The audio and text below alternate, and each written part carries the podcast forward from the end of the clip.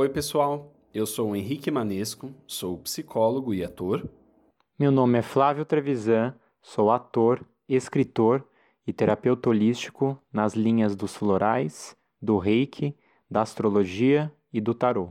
E esse é o podcast Não é Mera Coincidência. Nesse podcast, eu e o Flávio vamos conversar sobre filmes e séries analisando e ampliando os símbolos e metáforas que aparecem nessas produções e encontrando correspondências na psicologia, na mitologia, na astrologia, entre outros saberes.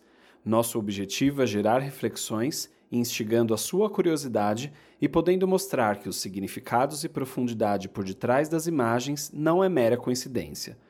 Aproveite o papo e fique com a gente. Bem-vindos de volta. Vamos começar agora a nossa análise sobre o Animais Fantásticos 2, Os Crimes de Grindelwald. Agora prestes a assistir o terceiro filme, então estamos fazendo essa essa maratona de Animais Fantásticos para trazer conteúdo para vocês. Não é, Flávio? Muito bem, exatamente. Estamos aí resgatando a saga e para depois já vir logo do terceiro com um novo episódio e arrasar aí nas análises. Arrasemos, gente, arrasemos. Arrasemos. Gostou, Henrique, do, do segundo? O que você achou? Gostei, gostei, embora eu ache que não apareceu tantos animais fantásticos, assim, eu acho. Eu senti é... falta de aparecer mais animais eu acho que foi bem uma coisa bem política, como você tinha falado até é. na primeira análise, né? Uma coisa bem é, ali os discursos deles e tal. Mas não sei, eu acho que faltou um pouco aparecer mais animais, assim. Não sei se era uma expectativa minha ou em comparação com o outro apareceu menos mesmo. Mas é isso, mas no geral eu gostei. Achei, achei legal, achei tem muita reflexão, assim, principalmente no movimento deles geral, é, de ir contra a magia, o movimento liderado pelo Grindelwald. Eu achei uma coisa super X-Men, assim, tipo, a gente é, tinha falado, né, de que ele é muito a cara do Magneto e o Dumbledore é meio o professor Xavieras. É isso, é, é lutar contra os seres humanos, contra os trouxas, ou ter eles do nosso lado, né? Só que o Grindelwald, ele é engraçado que ele ele traz uma cara de tipo, não, eu não luto por ódio, eu quero só, né, eu quero que as coisas estejam no seu lugar, né? Mas o lugar que ele quer que as pessoas estejam é no lugar de escravo, né? Uso para alguma coisa, assim, né? É muito louco isso, assim, porque acaba sendo meio até cínico, né? Meio irônico, assim, na real. Então, acho que tem esse, esse cinismo dele e achei muito característico, assim. É, ele vem num lugar, ele vem num lugar de, de propósito, né? Uma obstinação com propósito, mas que, na verdade, você, pelo menos na minha visão também, ele, ele quer só glamour. É tipo um egocêntrico que é extremamente frio, realmente, é, e que aí você não. Você até olha o lado dele, assim, de certa forma, no sentido de entender a causa, né? Que realmente é injusto esses bruxos ficarem na clandestinidade, por um lado tem esse, esse lugar.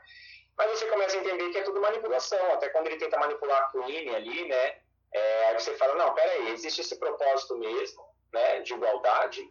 Ou realmente é só um cara, um, é se aproveitando da situação para ter para fortalecer o próprio ego e para ficar num lugar de poder infinito ali, né? Então me dá essa sensação mesmo que é tudo uma grande o discurso é só para angariar pessoas, de fato, né? Sim. Isso para mim fica muito claro no começo, quando ele fala exatamente isso que você disse, de, de superioridade, né? Porque ele fala assim, não, alguns, alguns trouxas a gente deixa, a gente deixa vivo, né? Porque a gente precisa de alguns animais de carga. Animais de carga são necessários, ele fala, né? E até me trouxe uma, me remeteu um pouco essa questão de como a gente se coloca no, é, com relação aos outros animais, né? Me trouxe um pouco dessa metáfora, assim. Então, o ser humano, a gente se acha superior Total. aos outros animais que são ditos não inteligentes, né?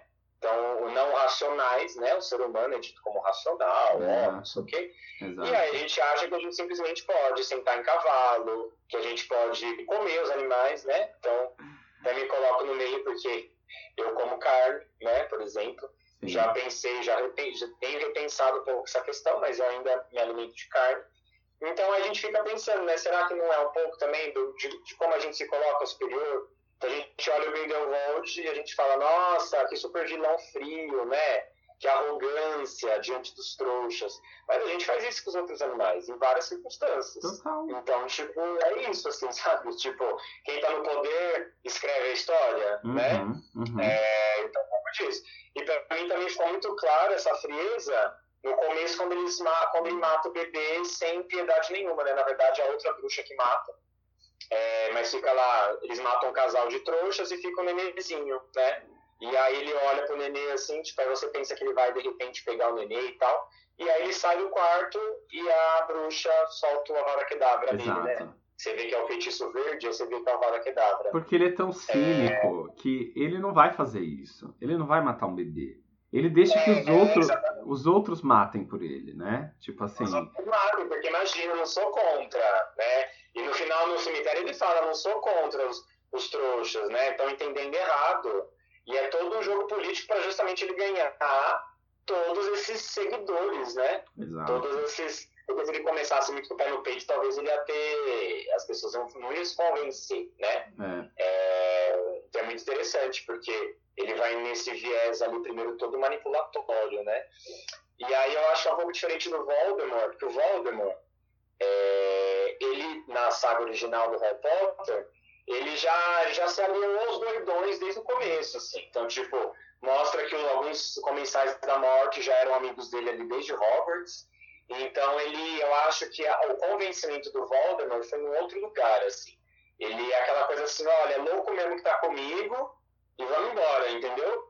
O Grindelwald, acho que ele já, ele já tem essa questão mais de, gente, vamos lá, a gente na verdade é do bem, né? Então acho que é um discurso no outro lugar, assim, é tipo um, um fingir que é do bem, sabe? Uhum. Enquanto que o Voldemort já era assim, não, a gente é psicopata mesmo e é isso, uhum. entendeu? Uhum. Eu acho que é, até analisando os dois vilões, né? Eu acho que a gente tem essa, essas diferenças. E o Grindelwald, ele é muito mais é, ele é muito mais showman, né? Ele é muito mais aparecido, ele é muito mais. O Voldemort ele fazia as coisas um pouco mais na surdina, um pouco mais nas sombras, assim, né? É. Então é interessante. E o Voldemort, ele, tinha, ele teve a, a, a pachorra de tentar matar um bebê, né? Foi, foi o Harry Potter, né? Coisa que o Grindelwald não tem, né?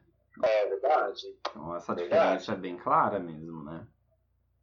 Eu acho que aquela cena até deixou bem isso claro, assim, né? Porque talvez, talvez trouxe aí, remeteu um pouco ao Harry, no início ali. É. E aí você vê que ele, mundo, é, ele faz os outros matarem, né? Exato. Ele não, não toca na criança. Exatamente. O Voldemort já tem um pouco mais de... essa frieza um pouco maior, talvez, nesse sentido. Assim. Nossa, esse discurso dele da arrogância faz muito sentido, porque eu acho que primeiro o Newt ele é um contraponto a isso quando ele lida com os animais fantásticos, porque o Newt, gente, ele é um cara tão simples, né? Ele é tão nossa, total, ele é, ele é um cara puro assim, né? E é. tanto que tem a hora que a quando ele encontra ela fala é, ah, você é, ah, sei lá, as, as criaturas estranhas sempre gostaram de você, né?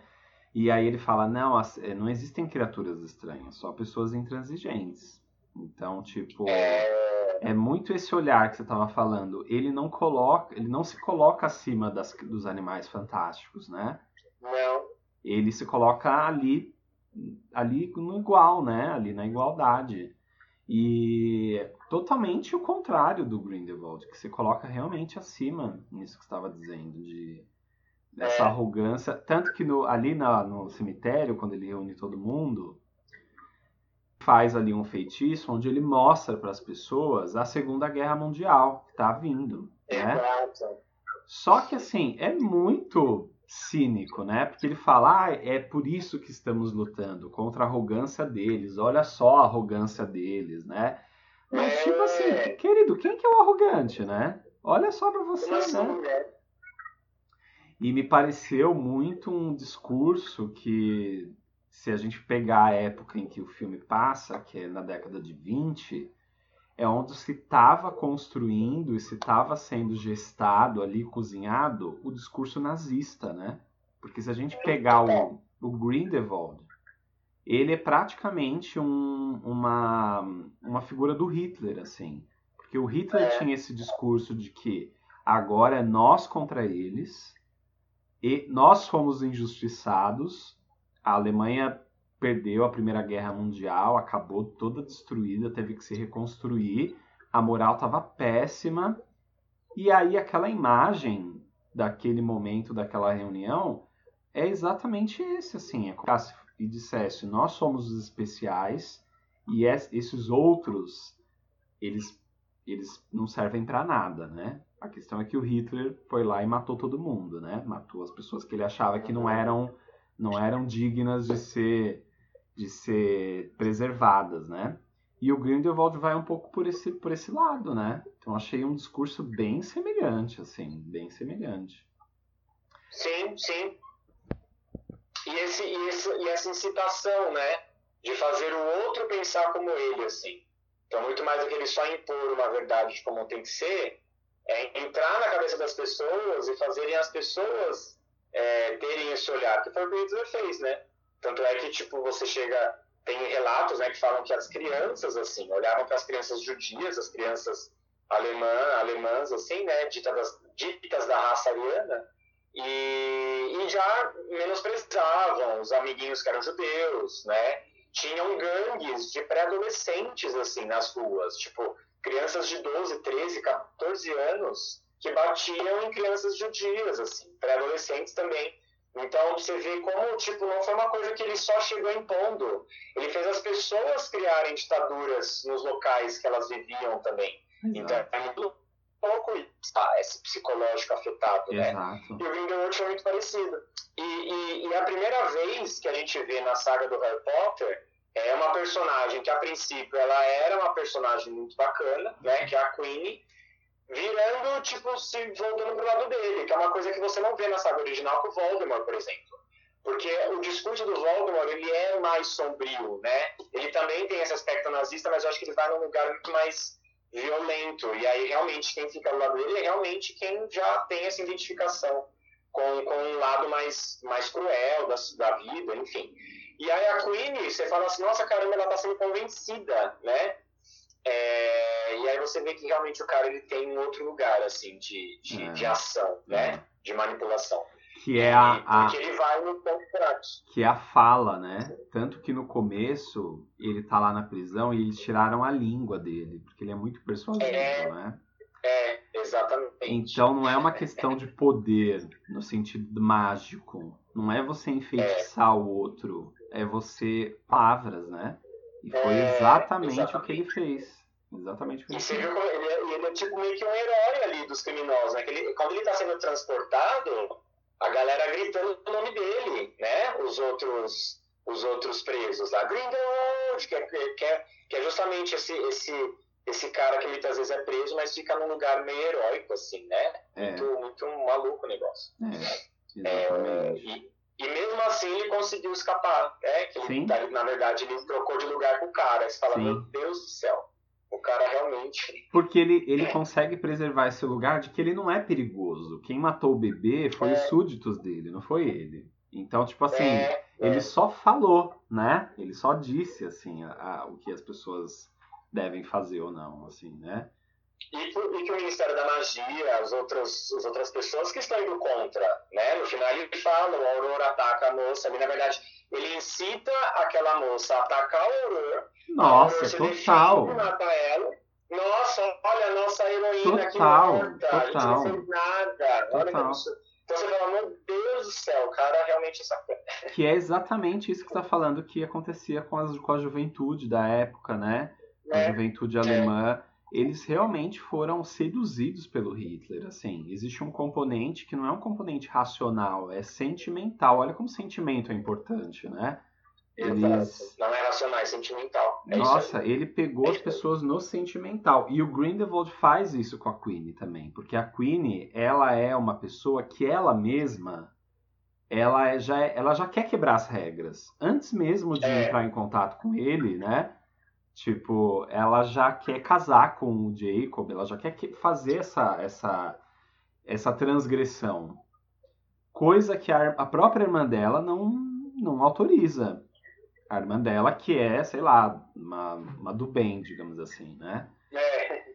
Só que, quer dizer, ele conseguiu pegar ela exatamente no lugar onde ela de, também defende, que é essa liberdade de fazer aquilo que quer fazer, assim, de ser especial a esse ponto. Então, é, não é uma questão é, de você cooptar a pessoa pelo, pelo, pela razão, pelo raciocínio. É puramente pelo sentimento. E a gente vê isso na política o tempo inteiro, né? Total. Eu ia falar isso, que a gente vê isso totalmente no nosso país em outros. Cara. É, o Putin, ele. Eu vi um pouco da história dele, e não agora, né? Porque agora os russos, a maioria está bem contra a guerra, né? Da Ucrânia. Mas no começo ele, ele tem todo esse histórico, né? De que ele era. Então ele tem toda essa história que, que gerou um ato de heroísmo ali para ele ter chegado no poder né, na Rússia. E, e ele também, ele, se eu não me engano, quando ele foi nomeado, ele chegou num lugar ali do tipo agora sim nós vamos vencer e tal, né, indo contra o que estava acontecendo. Então também esse discurso heróico, né, do tipo, que é movido pela emoção, né, ele movimentou pela emoção. Então não foi só a questão racional, né? Imagina. E por mais que hoje estejam contra ele, na época que ele chegou ao poder, também foi nesse viés bem de, de paixão, né? O próprio Bolsonaro, a maioria da, das pessoas que votaram nele, é, não digo, não, não lembro exatamente a porcentagem, mas assim, muitos do que votaram nele não era porque realmente queriam ele, é porque estavam contra o PT, né? Então é esse discurso emocional do tipo ir contra um, um partido que você está com raiva, né? Exato. Que aí você elege o cara. Então olha como tudo isso é importante, né? É, tem aqueles que são realmente bolsonaristas, mas tem aqueles que votaram, tipo meu pai, por exemplo, porque estava contra o PT. É, por conta de questões de mágoa, que meu pai sempre foi muito petista, e aí, por conta de coisas que aconteceram com o PT, ele ficou magoado com o PT. E aí, esse movimento de sentimento fez ele votar no Bolsonaro. Então, olha como realmente tem coisas que o sentimento ele prevalece muito, né? Porque aí você vai né, pela paixão, você vai pelo, pelo irracional, na verdade. Né? Total, total. E acho que qualquer, aí, qualquer linha, assim, mesmo as pessoas que votaram porque quiseram mesmo, assim, não queria que o PT voltasse, né? Não tem nenhum raciocínio nisso, porque o cara claramente não estava preparado para ser presidente, né? Então, assim, é. não faz nenhum sentido. E qualquer figura, né? Qualquer figura de qualquer figura de, de autoridade, né? A gente uma coisa que eu adoro assistir é coisas de seitas, né? E cara, a seita é, é, um, é aquele é aquele movimento onde a, a, o grupo perde completamente o, a, a, visão crítica das coisas e o raciocínio, né? Vira uma questão puramente sentimental. É, e isso acontece em qualquer lugar, assim, a gente pode pegar o Lula mesmo, sabe? Uh, o Lula mesmo também tem uma, uma, um sentimentalismo extremo, né, na, na figura dele, assim. Então, as pessoas também Quantas pessoas pararam realmente para sentar e pensar nos erros do PT, assim? Pouquíssimas pessoas, assim. Então, é, né? É. É, eu acho que tudo é captado dessa forma, mais do que pelo raciocínio mesmo. É, e é interessante porque na figura da Queen você vê como muitas vezes é, você tem algum tipo de imposição numa estrutura de governo ou de pensamento, você gera um lado é, muito também opressor e revolucionário que às vezes também não ajuda. Então, por exemplo, é, é, o fato deles proibirem os bruxos se relacionarem com os trouxas, né, causou, por exemplo, na Queen, como deve ter causado em outros seguidores do Grindelwald, esse movimento a favor dele. Então, é, isso também serve muito de aprendizado assim, social, do tipo, é, como a gente também tem que tentar sempre desconstruir e, e tornar algumas coisas maleáveis para que você não gere também um movimento muito oposto que também pode, pode ser muito aterrorizante, que pode causar é, muitos problemas na sociedade, né? É, então, até dando exemplo do PT que você falou, é, muitos erros que o PT cometeu, muitas coisas que o PT cometeu, trouxe, por exemplo, um Bolsonaro no governo.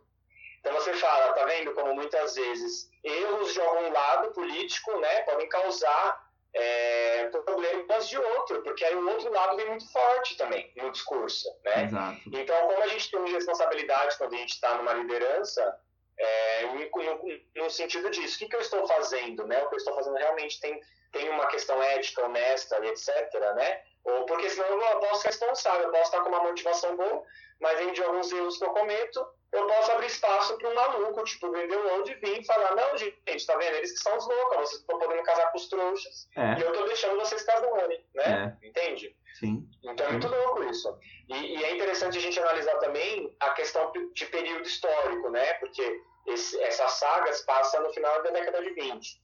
Então, na saga do Harry Potter original, já, é, a gente já é mais ou menos década de 80, 90, né? Que você passa a história. É, e os trouxas já casavam com os bruxos, né? Então é interessante também que você vê como mesmo dentro do mundo bruxo existem os períodos e as mudanças de pensamento, né? Uhum. Então provavelmente, talvez, a gente vai ver isso mais pra frente, não sei, o próprio movimento do Grindelwald causou também, talvez, uma abertura das pessoas também poderem se envolver com trouxas, né? Exato. Porque você tem depois de casamentos, tipo o, é, o Simas Finnegan, né? Que é o amigo do Harry, a mãe dele é bruxa, o pai é trouxa. Então, uhum. você tem ali os mestiços, né? Uhum. É, e tá tudo bem, não é proibido. A Hermione então é também, né? Ou não? A Hermione também. É, a Hermione, ela é, ela é, sangue, ela é, ela é nascida trouxa, né?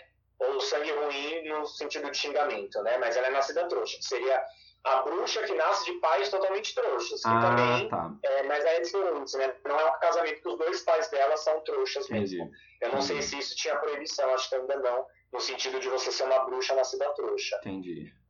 Inclusive essa, essa coisa da. Até continuando nesse assunto de, do nós e do, do, do eles, né? É, é muito curioso que no, quando o Grindelwald mostra a, a imagem da Segunda Guerra Mundial, ele mostra a bomba atômica, né? E quem soltou a bomba atômica foi os Estados Unidos, né? Sim. Então, é, olha que discurso, né? Que é como se o eles fosse os Estados Unidos, né? Como se os Estados Unidos tivesse eles tivessem causado toda a destruição, né? Então ele ainda se coloca nesse lugar de se colocar contra o Ocidente, digamos assim. Porque é muito claro que dá para ver uma divisão entre, sei lá, ah, o Ministério da Magia norte-americano age de um jeito e os, os, europeus agem de outro jeito. Tanto que a Queen fala pro Jacob, né? Vamos lá, vamos casar, que eles são mais progressistas. Tem uma coisa que ela fala, assim, né? Então tem, uma, tem essa diferença que você falou de época e tem a diferença geográfica também. O Ministério da Magia norte-americano age de um jeito o francês de outro, o inglês de outro e o, os que mostrou o pessoal lá da, do Senegal. Já age de outra assim, forma, assim. E, que, e quebrando preconceito, né? Porque o rapaz negro, ele, ele vem de uma família sangue puro, e, e, dentro de, uma, de, um viés racista, você falaria, nossa, um negro de uma é família sangue puro. Uma família sangue puro. Eu achei lindo isso. Eu falei, gente, é isso né, como qualquer outra, qualquer outra, outra, outra cor, né, branco, negro, total, é tudo igual, porque não total. tem essa diferença. Então é muito legal, assim, é, é, trazer essa igualdade mesmo. E o elenco e... é bem diverso, achei. Tem os negros e tem também a, a Nagini, que eu achei muito legal. Deve ser a mesma personagem, né? Do, é, do é, é a cobra, é a cobra, é é, ser uma, uma menina asiática. Então, tipo, no final aparece o grupo deles e você vê que é um grupo bem diverso. Então, eu achei legal isso, eles trazerem essa diversidade, porque senão ficava uma coisa muito ali inglesa, né? Uma coisa bem, sei lá, todo mundo branco, é, ruivo. É. E a gente vai ter agora no novo, né, a Vicência Santos, que é a ministra brasileira, então você vê que realmente está expandindo até para os latinos agora, né?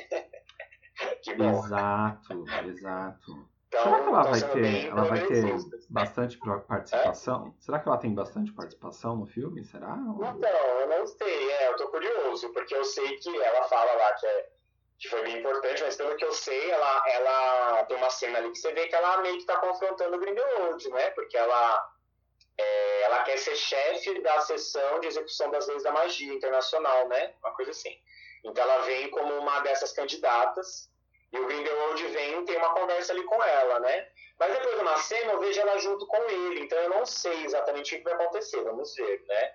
É, não sei se ela vira pro lado dele, mas a entender que ela tem uma importância ali, pelo menos no começo, política, de confrontar o Grindelwald, porque ele já chega ali super empoderado, né? Que também estou curioso para isso. Ótimo. Porque pelo que eu tô entendendo, ele, ele conseguiu tantos seguidores que eu tô achando que nesse filme ele já nem ele já nem fica mais de foragido, porque parece que ele já chega num lugar ali meio que importante politicamente. Que eu tô achando bem louco, porque ele era um foragido, né, até então. É, acho aquela coisa, o cara tá com tanto poder que é melhor a gente não mexer, senão a gente vai ter uma guerra, né? Exato, exato. Deve ter um pouco nesse lugar, assim. Mas é. é. isso, assim, é muito legal essas expansões que eles estão fazendo, né? Pra não ficar só essa, essa questão da Inglaterra mesmo, da Europa e tudo mais. Sabe é... que o, o Newt, acho que ele, ele chega num ponto, assim, que quando ele logo no começo que o irmão dele pede para ele tomar um lado, eu acho que é exatamente isso que a gente está falando. Existe uma, sempre existe essa polaridade nós e eles. A gente vê isso em vários locais. A gente falou que parece um pouco a narrativa do, do X-Men também.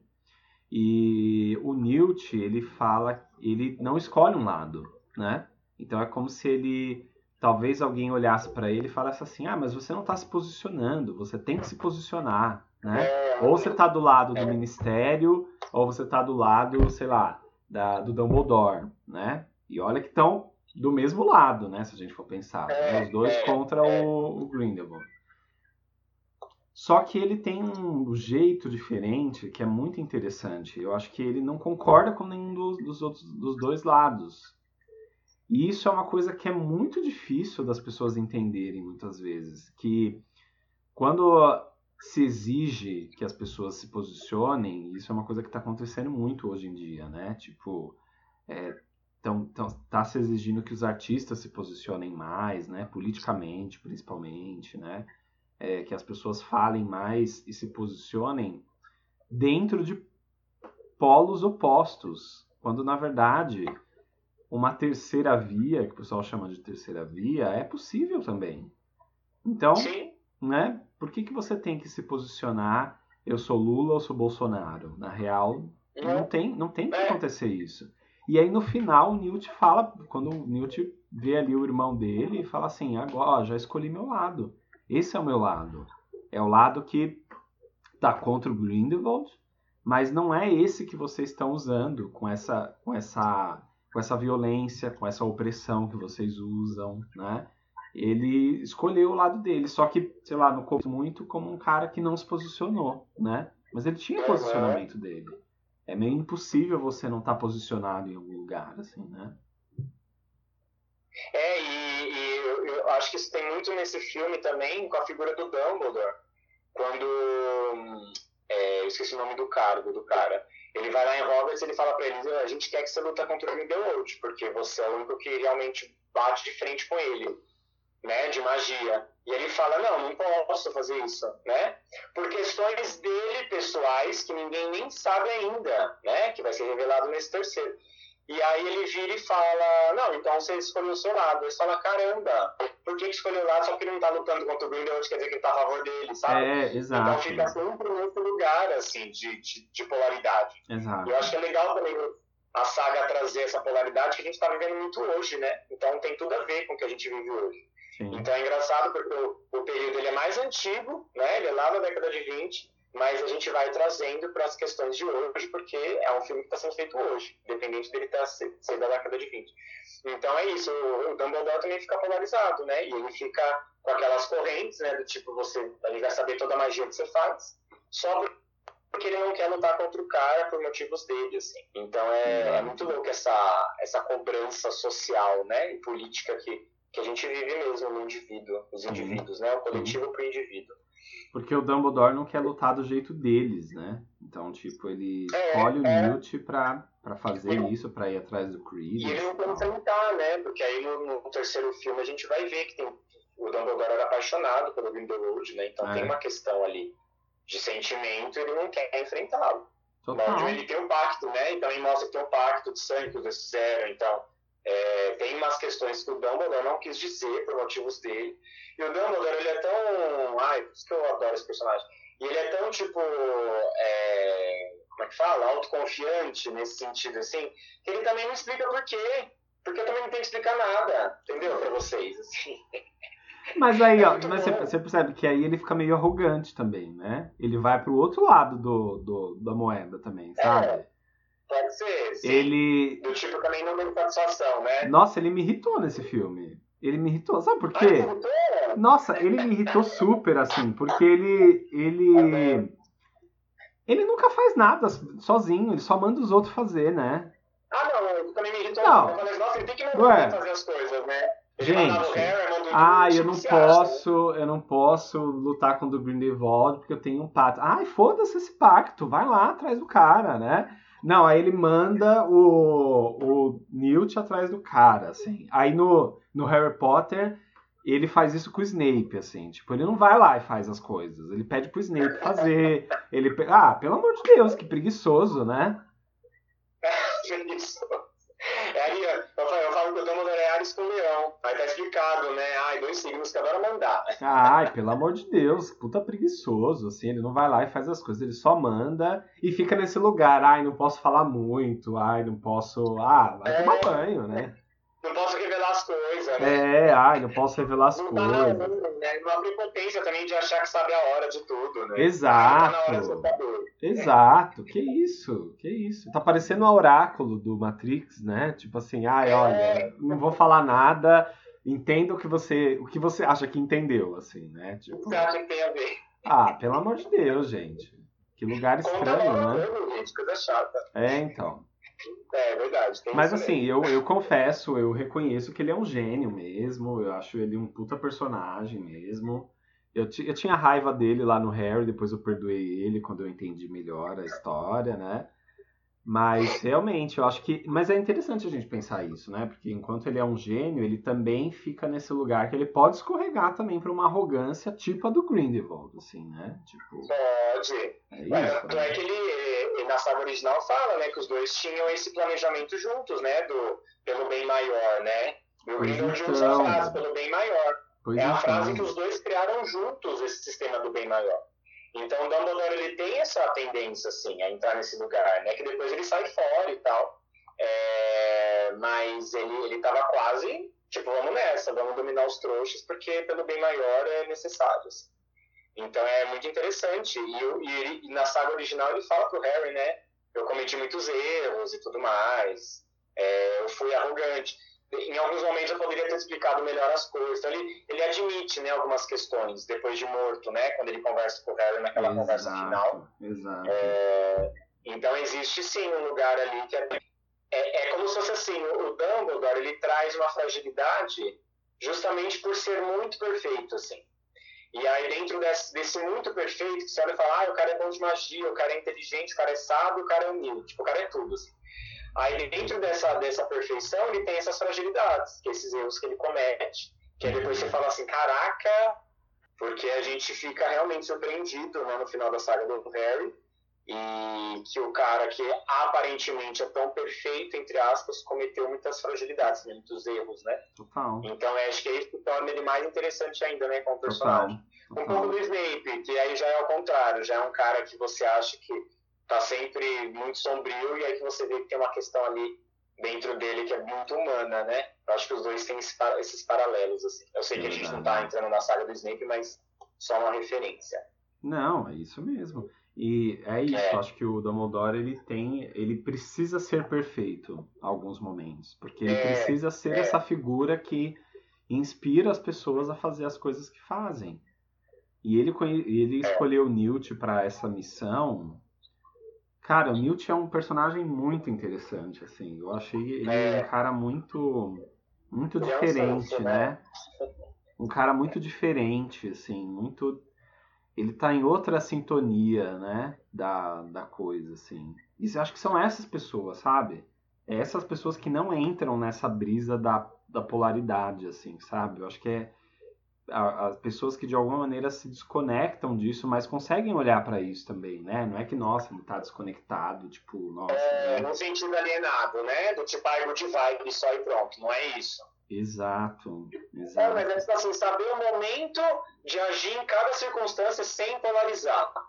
Então é como se, tipo assim, eu não entro no sistema, mas quando é necessário também eu vou lá e ajo contra quem está equivocado naquele momento. Exato. dentro da minha visão. Então, por exemplo, quando eu preciso, eu tô contra o Grindelwald no primeiro, Sim, por exemplo. sim. Ele não é um cara também que se, se abstém total. Mas ele Exato, entende qual é o lugar da ação. O Dumbledore, eu acho que, que ele escolhe o Newt, ele fala que ele escolhe, porque o Newt, ele, é, ele não é o cara que está interessado em popularidade e em poder. Ele é o cara que vai fazer a coisa certa independente das consequências. Então, olha que sabedoria, né, que, esse, que o Newt tem, assim. Porque eu acho que, e É. exatamente talvez seja, porque, por que, que o Dumbledore não vai lá fazer as coisas? Porque ele também pode ser muito seduzido pelo poder e pela popularidade. Ele sabe, ele sabe que ele é que ele é vaidoso, que ele, né, que ele se sente, que ele é metido. Então ele tá escolhendo exatamente aquele cara que não vai se render a isso para poder fazer as coisas.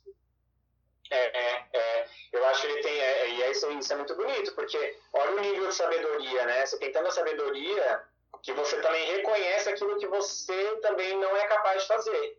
Do tipo, eu não sei se eu dou conta, Sim, né? sim, Porque eu me conheço, sim. né? Lá, você é- tinha isso falado isso, lembra no era no Enigma do Príncipe, não? Quando, eles entra, quando ele entrava na caverna com o Harry, lembra? Que você falou que ele era tão foda que ele sabia que ele, ele tipo assim, eu sei o que eu faço, sei até onde eu posso É, ir, e a partir daqui é você que vai, Harry. Lembra que tinha um negócio é, assim, pra mim, né? é uma fala que pra mim explica exatamente a, o que eu acho de mais bonito no Dumbledore. Ele sabe o poder que ele tem, o potencial que ele tem, sem, sem, sem ter falsa modéstia, que eu acho muito bom assim nele, porque é, é um lugar de autoconfiança que você não fica assim, ai não, imagina, não sei fazer isso. Não, na verdade ele, ele se banca, não, eu sou bom nisso sim. Só que ele também sabe onde ele também não é desprezível, digamos. Porque é, aí fala pro Harry, né, que ele tira o sangue dele para abrir a, a porta, né, da caverna, porque ele percebe que precisa de sangue para abrir o portal. É, e aí ele fala pro, aí o Harry fala, por que, que eu não tirei o sangue, né?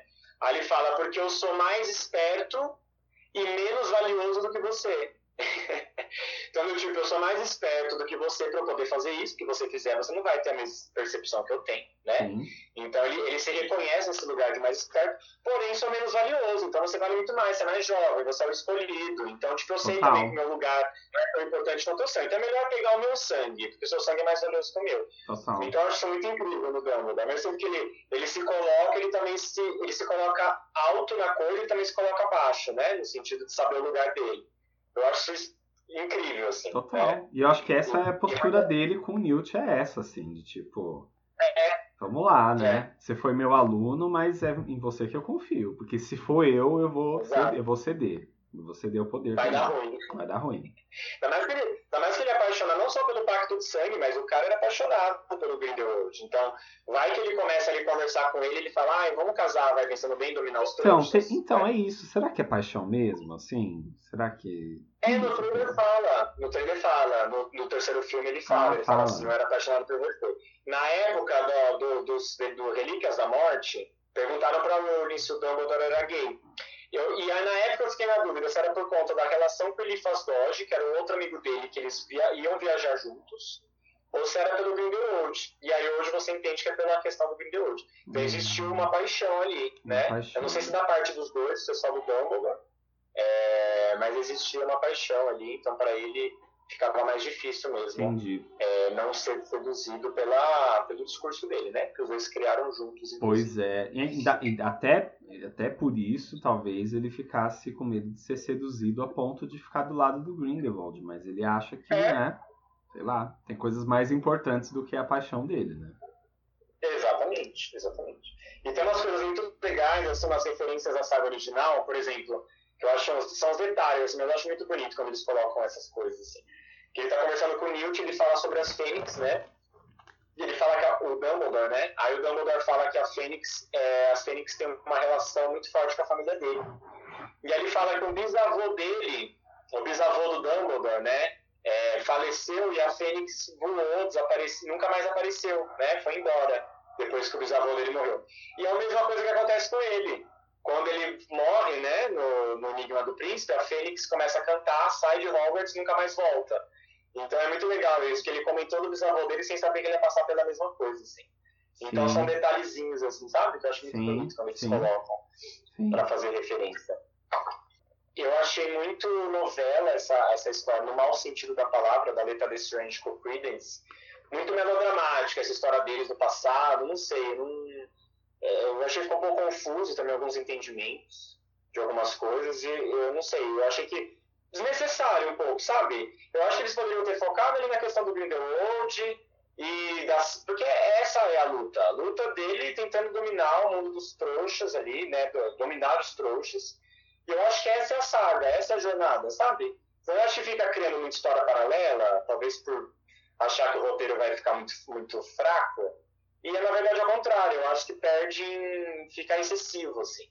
Então, tipo, qual que é a questão da história? É essa, então foca na história, assim. Eu achei que ficou, abriu, abriu um leque, assim, pra uma coisa que eu achei que não, não, não acrescentou muito, assim. Aí ela morre no final ali, tudo bem, eu achei interessante que também ela seria a redenção da personagem, entre aspas, né? Que ela sempre foi vista como ruim, e aí, na verdade, tem uma, uma questão ali que ela tentou lutar contra o Grindelwald no fim.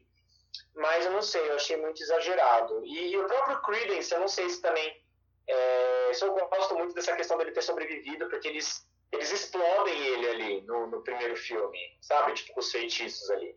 Aí do nada, ai, tá vivo. Mas tá vivo é. como? Não ficou gosto de. Não ficou resquício de corpo nenhum ali, entendeu? Eu achei que ficou um pouco estranha essa questão. Assim. Eles começam, é. às vezes, dar uma fica, é, resgatando algumas situações que, ah, o Chris deu certo na história, então vamos resgatar, sei lá. Sim. E aí, não, a gente tinha que ter morrido no primeiro, aí é outra história agora, sei lá, até poderia resgatar Obscuros, mas de uma outra forma. Aí o Chris continua, assim, sabe? Não sei, eu achei um pouco forçado algumas tá. coisas nisso. Tá. Mas, é, eu acho, eu acho que essa história toda da Leta Lestrange e a presença do Credence é exatamente, eu acho para embasar essa tudo isso que a gente está falando de embasar o roteiro do filme mesmo, né? É, tá. Pra... Pensar mais sobre. Hã? Não, é, tô pensando, tô pensando no que você tá falando. É, porque acho que, sei lá, sem, sem. Acho que, por exemplo, toda a história da Little Strange é para explicar a origem do Credence, né? Sim, sim. E a origem do Credence me parece uma coisa importante, porque só que esse salto é uma coisa que eu não entendi também. Porque se, se suspeitava que ele era o, o, o herdeiro lá do, do Lestrange, né? Irmão dela sim. e tudo mais. É. E depois ele é o irmão do, do Dumbledore? Tipo assim, em que momento? Eu também, eu também achei confuso. Eu não sei se vai explicar mais nisso. Eu não entendi esse fim. Porque ele falou, ah, é, da, da, sua família Dumbledore. Aí eu fiquei, gente, como assim? Ele é irmão do Dumbledore? Eu também não. Aparece a Fênix ali na hora. Aí, beleza, dá pra você entender, porque parece que a Fênix aparece pra, pra família do Dumbledore quando precisa, né? Tem esse papo. Sim, sim. Só que sim. antes da Fênix aparecer, ele já tá falando, ele já tá tratando o, o Credence como o escolhido, enfim, ele continua tratando mesmo eles descobrindo que ele não é o herdeiro do Lestrange, assim. Então, tipo, sabe? É. Não entendi esse pulo, assim, na real. É, Só que. Só que eu acho que essa acaba sendo a base da, do filme, porque a base do roteiro do filme, assim, para as coisas irem acontecendo enquanto essa guerra com o Grindelwald vai sendo cozinhada, assim, né? Porque o Credence, acho que ele é a. O, o Grindelwald quer que ele mate o Dumbledore. E o, o outro lado da, do povo, na verdade, o Ministério quer matar o Credence para não ter esse obscuros tomando conta. E a turma deles quer salvar o Credence, né? Então eu acho que o Credence ainda tem um, um valor muito grande ainda para essa, essa saga acontecer. Por isso que eles preservam, assim, né? Ele... Mas ficou confuso mesmo, achei, assim. Eu tenho uma sensação que poderia ter focado no Grindelwald lá, tentando trazer os seguidores, e eles indo atrás do Grindelwald. Tá ótimo, já era uma puta saga, entendeu? Não sei. Aham. Eu acho que. Tipo o Harry, assim, eu acho a história do Harry Potter uma história prática. Por mais que tenha histórias paralelas, é, o foco é prático. É o Voldemort tentando matar o Harry e o Harry tentando escapar, sabe assim? Tentando vencer ele antes. E aí não fica. E aí tudo que é paralelo acrescenta, assim. E aí tudo bem. O Chris ele tem um ponto de importância, mas eu achei que poderia. A, a saga poderia ter, ter seguido sem ele, assim, sabe? Aham. É, no sentido do Grindelwald subindo no poder. Sim. E é isso, sabe? Sim. Não sei. É, mas enfim, né? Como eu não sou roteirista, então eu só posso dar uma criticadinha de longe.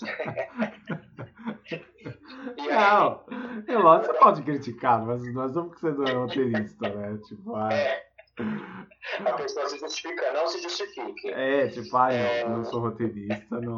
Me justifico muito. É.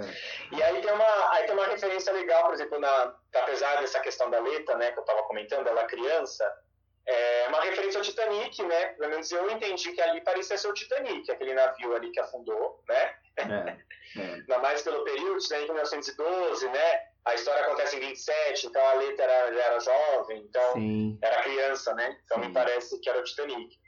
É, aí tem umas coisas interessantes, tipo, eles, aparece o Nicolau Flamel, né? Que é o da Pedra Filosofal, Total. que nunca mostrou ele, só citou, né? Que ele Sim. bebia a, o elixir, né? Da Pedra Filosofal.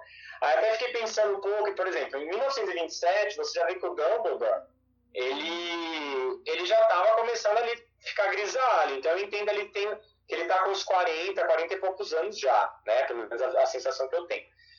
O Harry, a saga do Harry acontece nos anos 90, né? Porque o Harry é de 80, pela cronologia da história, os estudos da, de alguns livros, você vê que ele é de 80, e a saga acontece nos anos 90. Aí fala, caramba, o Dumbledore tinha aí uns, uns 100 anos já, uns 100 e poucos anos na saga do Harry, né? E é, é engraçado, porque aí, aí esse filme me trouxe uma visão assim, do Nicolau Flamel, porque ele tomava o elixir da Pedra Filosofal. E ele era muito amigo do Dumbledore. Aí eu fiquei pensando, será que o Dumbledore não tomou um pouquinho também desse elixir?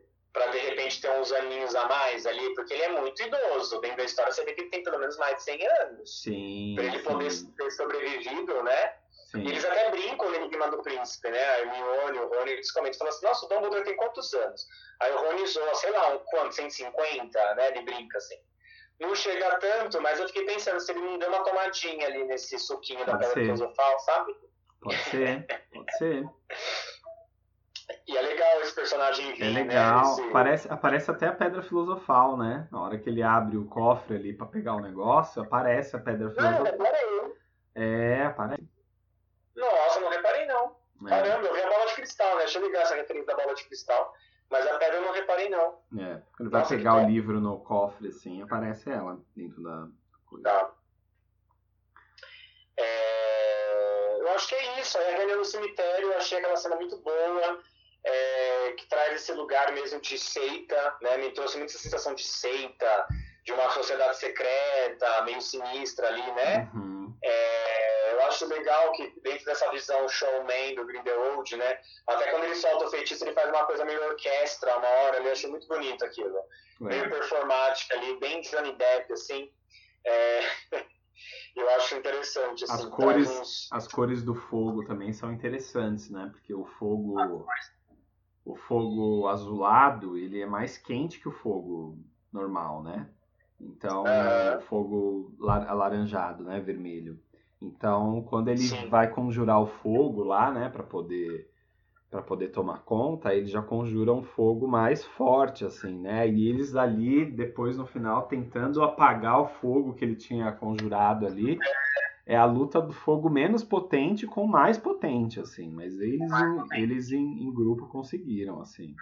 Mas achei interessante essa coisa da cor do fogo, assim, né? Os dois É. duelando, quer dizer, o que significa que, assim, eles, por um lado, estão do mesmo lado, eles usam as mesmas armas, só que eles estão usando contra eles mesmos. Então, tipo, não é uma coisa é, completamente diferente. Eles, É. eles, têm, eles têm semelhanças, né? Os dois lados têm semelhanças. semelhante. É, eu até fiquei pensando no azul ou no vermelho, né? Eu, eu, eu fiquei tentando trazer esses símbolos, mas não sei se tem exatamente a ver. Mas eu pensei que o azul ele tem muito significado mais da razão, né? E o vermelho é mais da emoção. Eu fiquei pensando se ali naquele lugar a, a paixão deles em, em querer vencer, né? Em querer salvar Paris, né? Se estava mais forte, então por isso do fogo vermelho. Eu não sei se essas metáforas elas têm sentido. Uhum. E aí talvez eles estivessem num lugar mais de racionalidade, né, os seguidores do Grindelwald. Mas apesar de que eles também estavam muito movimentados pela paixão ali em servir o Grindelwald, né? Então não sei. É, eu acho que a Macor, acho que não sei se trouxe essa metáfora, porque para mim também eu questionei, mas ao mesmo tempo também eu vi que talvez não teria muito sentido. Eu acho que é mais isso que você falou, talvez esse fogo mais potente com menos potente, e estamos a fonte é a mesma, né? A fonte da magia é a mesma, que seria esse fogo, né? E o fogo ele tem esse símbolo, né? Do desejo, da, da vontade, né? Do espiritual. Então a fonte mágica é a mesma, só que com, com cores diferentes, né? A intensidade com, diferente, né? O Grindelwald traz uma... O fogo azulado é mais intenso do que o fogo alaranjado, né? Vermelho. Então talvez ele o Grindelwald traz exatamente essa intensidade do querer da, e da magia, só que é uma intensidade destrutiva, né? E eles uhum. trazem já um fogo menos nocivo, né? O pessoal do é, Que defenda, né? Um fogo que é usado de uma forma mais para algum objetivo mais maduro, não de destruição, é, né? De exatamente. Defesa. Legal. E aí, e aí aquele círculo que eles fazem, né, que eles vão entrando ali para ficar no grupo do Grindelwald, é, me traz esse, é, me trouxe muito essa visão de iniciação, de iniciação mágica, iniciação ritualística, né, até de algumas religiões, até de algumas linhas da magia mesmo, que você tem que passar por um círculo, por um círculo ali de alguma coisa, né, seja um círculo mágico, e, e aí para você passar pela, pela para outra religião ou para aquela seita, né? Então me trouxe muito essa questão assim, é. meio, meio seita, meio religiosa, né? é. né? Eles passando por aquele fogo e não se queimando, Sim. né? E existem até algumas, alguns rituais de algumas tribos que a pessoa ela tem que passar às vezes por alguma coisa ali é, que, que machuque ela, mas ela tem que passar por aquilo, né? Tem alguns rituais assim. E aí tanto é que a Queen passa pelo fogo, ela sente um ardor, mas ela não se queima, né? Porque ela ela está passando pela iniciação, digamos. Exato. Então, eu marquei, eu marquei aqui também, batismo, eu coloquei. Batismo, batismo, batismo batizado, é. né? E, e, passa só quem realmente acredita, né? Porque tem aquele cara que, que era súdito ali do Grindelwald, mas ele não estava acreditando, né? Então quando ele entra no é. fogo, ele morre, né? Ele é queimado. É queimado. E a Queen, ela, é, você vê que ela sente uma queimação do tipo, um lado dela talvez não quisesse estar ali, mas o lado que queria foi mais forte. Então é, ela sente o fogo, ai, mas ela passa. Ai, que né? triste. Eu gosto tanto dos dois, muito assim. Triste, é né? muito triste ver ela embora, assim. Vamos ver se isso vai ser salvo, né? Eu, pelas cenas do trailer, eu vejo ela bem ali, bem dominada ali no terceiro é, filme, né? É. Uma cor assim bem pálida, uma coisa meio tensa. Não sei se ainda vai ter um resgate. Pois é. Vamos ver. A Tina achei ela meio apagada, assim, nesse filme, assim. Acho que ela é, parece só. Achei também ela aparece de uma forma muito profissional, assim, né? Porque ela vê lá a notícia do Newt que vai casar com a Leta, aquela notícia errada. E, é...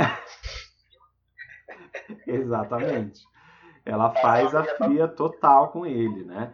Mas é muito louco, né? Porque ele vai para um lugar, ele, o Jacob ajuda muito ele a quebrar essa coisa, né? O Jacob sempre trazendo lições trouxas para ele, né? É, eu acho legal, o lado humano, né? Do tipo, é. é bruxo, mas, mano, mas eu que vou te dar as dicas aí. Exato. Você não vai chegar na mina e falar que ela tem olhos de salamandra, né? Porque é, não faz então. sentido, né? Mas chega na hora, ele fala pra ela isso, né?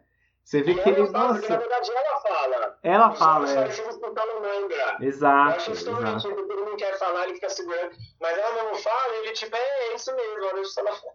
Total. E ele fica num lugar assim muito inadequado. Não é inadequado, ele, ele não é muito apto, né, para esse tipo de coisa. Então quando ele vai falar, ele fica também assim, né? Ai, então você tem olhos, né? Tipo.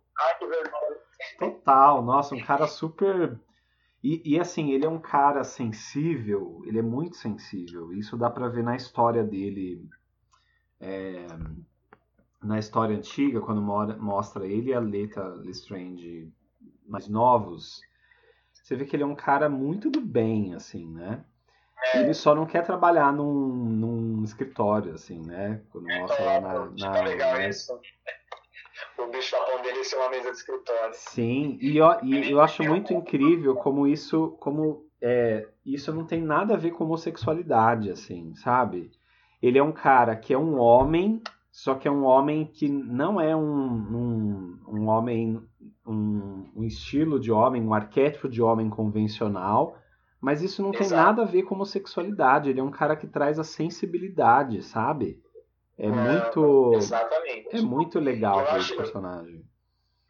E eu acho isso muito legal porque justamente o Dumbledore, que a gente vai ver agora no terceiro, que ele era apaixonado pelo Grindelwald, e aí você desconstrói também esse lugar, porque é um cara fodástico no mundo bruxo, tipo um cara ali que, que ele é o, o, o único que é visto como podendo entrar em embate com o Grindelwald, e o cara é homossexual, então aí também sai desse lugar ao contrário agora, né? De tipo, a homossexual tá sempre num lugar, é, parece que menor. A gente, a gente é, sempre se coloca, é, é visto num lugar é. menor. E aí, tipo, não, o Dumbledore é homossexual e é fodástico desse jeito, sabe? Sim, total. E, e aí, por outro lado, o Newt, como você colocou, extremamente sensível, extremamente fofo, heterossexual, porque ele é apaixonado pela Tina. Então, é. não tem relação, gente. Essas coisas elas não têm Total. questão com, com orientação. Então, acho Total. isso muito legal mesmo. É... E o Newt me, me lembra muito essas pessoas que às vezes têm muitos problemas com a parte de relacionamento humano e se dá muito bem com os animais por conta disso ou vice-versa, né? Ou por se dar muito bem com os animais acaba se afastando do humano, ou por ter problemas nos relacionamentos fica mais próximo. Tem muitas vezes até falar, é porque tem muito mais bicho do que gente, né? E, e o Newt me remete um pouco isso, assim, desse, dessas pessoas, né? Que tem esse, esse outro estado mesmo, né? Com a natureza. Eu acho legal naquela cena com a Leta, porque ele, ele, ele é muito bacana porque ele tá cuidando de um filhote de corvo. E aí você vê que também que a relação dele com os animais ela é geral com, as, com a natureza. Não é só também com os animais fantásticos, sabe? Porque é um filhote de corvo. Então você vê ali que, sei lá, que provavelmente é, um, é só um corvo mesmo, não tem, não tem poder nenhum. E ele tem esse sentimento. E ali mostra, não é só porque são os animais mágicos que ele acha aquilo incrível. Não, a relação dele é com o bicho em si. Seja mágico ou não seja mágico. É. Então é para a gente gente vê como realmente tem um lugar de sensibilidade. Não é só pela magia, pela, pela questão do poder do, que o bicho tem.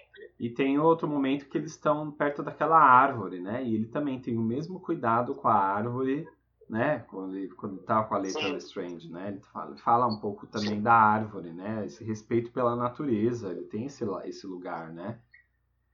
E Exatamente. até pensando no, no, nisso que está falando do, do, dos animais, até se, se a gente for olhar o pelúcio, que é o animal dele, ele é o animal menos fantástico, né? Ele é meio um ornitorrinco, assim, né? Um, é. um animal mais comum mesmo. Então, tipo, é. não é, não precisa ser nada muito diferente, né? Muito absurdo. Ele tem o mesmo respeito pela, pelos animais, né? Então, muito interessante. E é. o corvo é o símbolo do, da família Lestrange, né? E é interessante sim, isso, né? Sim, tem isso. Que, então ele traz ali o filhote de corvo que tem a ver com, com a amada dele, né? Com a Leta. É muito bacana isso. E, e, e até essa questão da Leta é, morrendo no final ali, né? Me traz também uma analogia de que da própria libertação do Newt, né? Desse passado, desse amor que não deu certo, desse amor que não aconteceu, assim, que ele ainda estava preso, né? Que tipo, ela era apaixonada pelo irmão, então não vai acontecer. E ele estava ali preso nisso, sabe? E, e aí ele começa a se abrir para a Tina, que realmente é um amor que está ali com ele, né? Uma pessoa que, tem, que realmente pode, pode ter algo. E a Leta né, morrer ali no final me traz essa analogia de, é, de alguém que eles finalmente conseguem desapegar, né? É, para poder viver, talvez, agora, vamos ver, um amor com a Tina e a reconciliação com o irmão, né? Do tipo, ele também com, né, tem um abraço ali, os dois, no final e tal. Sim. Então você vê que tem um lugar ali também que ele resolve as tendências, né? Ambos resolvem as tendências. Né? Nossa, mas a Leta, ela, quando ela olha para trás e fala, eu te amo, eu fico assim, mas ela então, falou pra quem, né? né? Eu achei dúbio. É verdade, eu tô falando agora, mas eu também achei dúbio, porque não mostra exatamente pra quem que ela tá olhando, né? É. É, sabe por quê? É. é. muito louco. A Leta, ela, ela era vista como sempre a, a, a, a má, né? Assim, ela era sempre a, a, a não encaixada, assim. Aí fiquei pensando, né? Será que ela não estava casando com o irmão dele só para não ser chamada de, né, a, de novo, não ser colocada nesse lugar, assim, de, nossa, que vai namorar com, com o cara que não tem nada a ver com o ministério, assim, sabe? É, com esquisitão, assim, né? Pode ser, pode ser. Tanto que na, na imagem do. É bem ali, né? E na imagem lá da, da notícia, ela tá realmente do lado do Newt no, na, na imagem lá. Ela tá é... perto dele, né? Muito louco isso, assim, pensar. Interessante, é. Nossa, e ela é mulher gato, né, Flávio? Hã? Ela é a mulher gato, né? É mesmo, é mulher gato? porque eu lembrava, gente, o que essa atriz é? Eu fiquei pensando, tentando lembrar. É a Mulher, Mulher Gata. Gata. É verdade, verdade. Isso porque a gente Olha. assistiu Batman recentemente, né, gente? Esse novo Batman, por isso que essa é, ligação é. Tá, tá forte. Nossa, mas... Verdade. Ela tá arrasando. Ela é não é essa atriz? Vou dar uma olhada, parece que então, ela... Então, ela, ela, ela é filha do Lenny Kravitz, aquele guitarrista, ah, é? né, cantor e tal. Não sei se rola ah, uma coisa latina. Ele é negro, né? Então acho que ela é uma mulher negra. Não sei se é latina, não. É, não, eu ouvido falar que a mulher gato, mas pela, pela questão da mulher gato. Que a mulher gato era uma. Não, não sei, acho que eu tô viajando então. Mas. Mas muito legal, assim. É, é, ela é muito boa, eu gosto dela. Mulher gato, mas, mas enfim, já tá mudando de assunto, né? Mas é isso, assim. Esse, essa questão da letra ela, ela traz tudo isso mesmo, né? Essa, essa suspeita mesmo, né? Será que, será que realmente não. Será? Será, Brasil? Fica aí. O que, que vocês acham, né? Conta pra gente o que vocês acham. Sabe uma coisa? Eu achei muito legal a, part... a pequena participação da McGonagall, assim, no, no na história. Isso. E aquela parte que a menina, a menina tá reclamando da letra, assim, que ela tira a mordaça da menina, a menina começa a reclamar e, e ela foi de novo. É muito a cara dela fazer isso, né? Tipo, é muito tipo de. É muito tipo de humor dela, assim, né? Bem meio irônico, assim, né? Fica mais cinco minutinhos aí, no mudinha, vai. É, exatamente. Nossa, achei a. Eu imaginei muito a Meg Smith fazendo isso, assim, e a cabeça é. certinho, né? Tipo. Bem Capricórnio. Pra mim, a personagem é Capricórnio com Virgem, né? É, então. Acho que ela vai aparecer nesse também, né? Se eu não me engano. Então, espero, eu tava esperando. Eu é. queria que a Minerva jovem aí entrasse nessa luta, porque não, não fala, na saga original não fala se ela participou da, da luta, mas acho super super coerente ela participar da luta com o Dumbledore. Os dois são parceiros já há tanto tempo, né? Sim. E aí só mais uma referência quando os dois estão lá na, na escola, quando eles estão na escola, né? Que o aluno defende o Dumbledore, é o McLaggen, né? E ela fala, McLaggen, né? Vai embora, sai da sala e tal. E, e tem, um, tem um personagem que é o McLaggen na saga original, que é o Cormac McLaggen, que gosta da Hermione no Enigma do Príncipe, que é aquele loiro, super tipo do quadribol, super bonitão. Olha. E aí, você, aí dá uma sensação de que é algum ancestral aí do Cormac, né? Sei lá, de repente um vô do Cormac quando sim, era jovem. Sim. Alguma coisa assim. E acho muito legal eles trazerem detalhes, sem deixar claro, eles falam, olha, tem um backleg já sim, nessa total, época. Total, total. né? Muito legal isso. Muito legal. E o que que a, o que que a letra deve ser do Ai, como que é o padrinho do Harry mesmo? Do Sirius. Do Sirius, né? Ele então, não... na verdade, é, na verdade... Não, do Sirius não, da, da Beatrix, né? Da Beatriz Lestrange. É, na verdade, na verdade, Lestrange é o marido da Beatriz. Ah, é o marido da Bellatrix? Eu ah. lembro isso, porque, é, porque a Bellatrix, ela é Black, né? Porque ela é tá. prima do Sirius. Eu acho que ela é prima da parte de mãe, que é dos Black, da parte do pai, que é dos Black. Da, da mãe também, eu acho. Eu não sei como é que é. Não sei se é do pai ou da mãe dos Sirius. É, pelo que eu lembro, eu posso estar errado. Ela chama Lestrange porque ela casou com Lestrange. Ah, entendi. Que, era, que é essa família que é tão loucona aí quanto os Black, porque os Black também eram super sangue puro, visceral Voldemort, né? Uhum. Tipo, o Sirius que era a ovelha negra ali, né, da família. é, tipo, o ponto ali de tipo, não, sou contra é, toda essa loucura que vocês acreditam.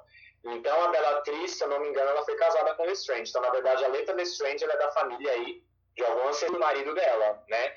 Que, se eu não me engano, que eu não, na história eu não lembro agora o que aconteceu com o marido dela, mas acho que ele morre na primeira guerra lá do Voldemort, e, porque ele não, não cita ele, né? Ele nem aparece na saga. Então, acho que ele foi morto, assim, na, na luta. E aí a Bellatrix foi presa e continuou viva, né? Entendi. Mas é da família dele, do marido. E achei legal também ter a Nagini, né? Porque até ele explica, né, que ela é, ao longo do tempo ela vai se tornar cada vez mais a cobra, né? E, é, e aí quando chega na saga do Harry, ela é a cobra totalmente, né? E ela, ela tá é tipo do lado do Voldemort, sendo assim, é. né? é, querendo quebrar tudo mesmo, né? Depois de passar tudo isso. Vamos ver agora, né? Como ela vai estar nesse filme, se ela estiver, é, né? Porque então ela tá do lado contra o Grindelwald, né? Pelo é, então. Exato. É. Exatamente. Ela não tinha sido ainda tomar, né? A cobra não tinha tomado conta completamente dela, assim, né? Depois é, você, você vê é. ela lá no futuro é uma outra coisa, né? É. Eu confesso que a primeira vez que eu vi isso eu achei um pouco. Não gostei. Desse, da Nanagine ter sido humana, achei meio. eu achei um pouco forçado. É, mas agora você falando, assim, me trouxe até uma coisa assim: é, não, pode ser interessante para a gente poder entender se, se quando ela virou cobra, sei lá, ela ficou tão selvagem que ela nem sabe mais o que ela está fazendo. E o Voldemort influenciou ela ali pela ofidioglosia, né? Pela língua das cobras, talvez. É ou se talvez ela tenha virado, tenha se transformado de alguma forma na saga. A gente vai entender isso, né? É. Vamos ver mais pra frente o que acontece. Sim. E aí esperemos para os próximos filmes. Ah, mas é isso, Flavidio. Tem mais alguma coisa? É. Não, acho que é isso. É um filme que ele traz um tom mais sombrio, né? Acho que de, de diferença estética que a gente pode colocar também tem essa questão, né? O primeiro ele é mais introdutório, igual a gente falou, ele tem uma coisa mais é, até mais Pedra Filosofal e Câmara Secreta, né, que é mais fofinho. E aí nesse a gente já começa a entrar num tom mais sombrio ali, né? Uhum. É, então acho legal porque aí já começa a prever um pouco de que a saga vai começar a ficar mais, mais densa daqui pra frente. Sim, né? sim. Tomara. Que é tô, é bem... gostando, tô gostando bastante desses filmes. É. Tô achando bem, bem simbólico e bem. Ah, muito legal, assim. Personagens muito interessantes, né? É, é, sim. E agora tem esse novo filme com a saída do Johnny Depp, né, também. Então tem essa troca. Então, né? vamos ver novo, pô. Exatamente, vamos ver. Vamos ver como se do que, eu vi no trailer, que eu vi no trailer eu gostei bastante. Agora vamos ver, né, se ele continua. Eu achei um ator que ele tem uma presença bem forte ali pra Grindelwald, é. né? É. Agora vamos ver. E o é Jude Law, assim, né? Ah, Jude Law sempre, né? Jude Law, além dele ser um ótimo ator, também é um dos melhores. É, pra mim, na verdade, esse filme reúne os dois atores que eu sempre admirei muito, mais de todos, eu acho, de Hollywood, que é Johnny Depp e Jude Law. Então, para mim, é um filme ótimo, porque já traz os dois atores que eu, que eu amo. Aí uh, continua Jude Law, além de ser um ótimo ator, gatíssimo, fofíssimo. É. E, me parece, me, e eu sempre acho ele muito simpático nas entrevistas, me parece, me parece assim, uma pessoa muito, ah, muito acessível, né? Nas entrevistas que eu vejo. Ele é acessível. Então, gente, vamos pra Hollywood casar com o Jude Law, não sei se ele é casado. É isso, meu povo. Acompanhem, continue acompanhando a gente e a gente se vê agora na análise do próximo filme Animais Fantásticos. Os segredos de Dumbledore. Vamos saber que segredinhos Ai, que ele penso. guarda, né? Segredinhos tensos. Beijos e até a próxima.